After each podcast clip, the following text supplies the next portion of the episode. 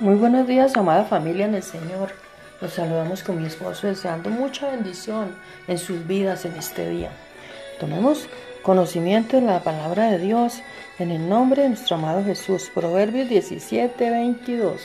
Gran remedio es el corazón alegre, pero el ánimo decaído seca los huesos.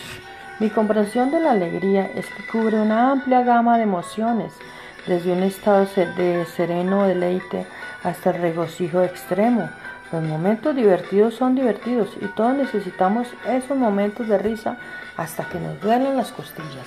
Probablemente no viviremos nuestra vida diaria de esa manera, pero necesitamos esos momentos porque Dios nos dio la capacidad de reír.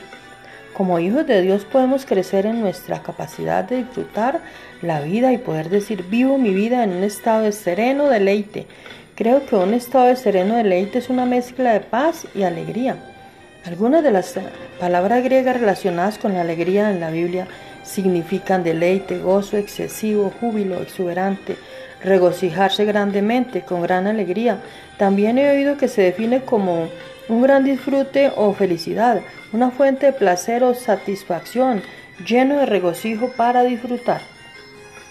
Cualquiera que sea la definición que prefieras, la triste realidad es que muy pocos creyentes conocen el gozo del Señor, no dejes pasar otro día sin experimentar el reino de Dios en el corazón.